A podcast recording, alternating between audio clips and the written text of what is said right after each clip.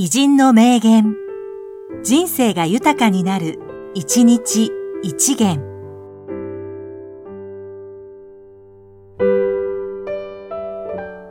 5月25日、米原まり、ロシア語同時通訳、エッセイスト、ノンフィクション作家、小説家。よく聞きなさい。私は美人作家じゃなくて美人なのよ。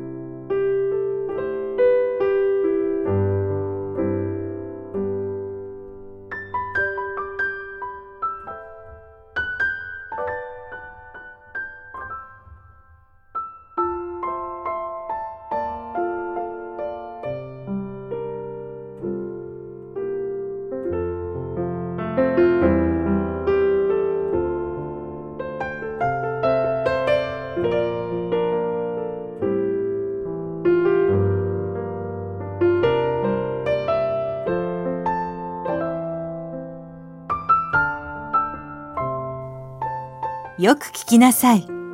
私は美人作家じゃなくて美人なのよ。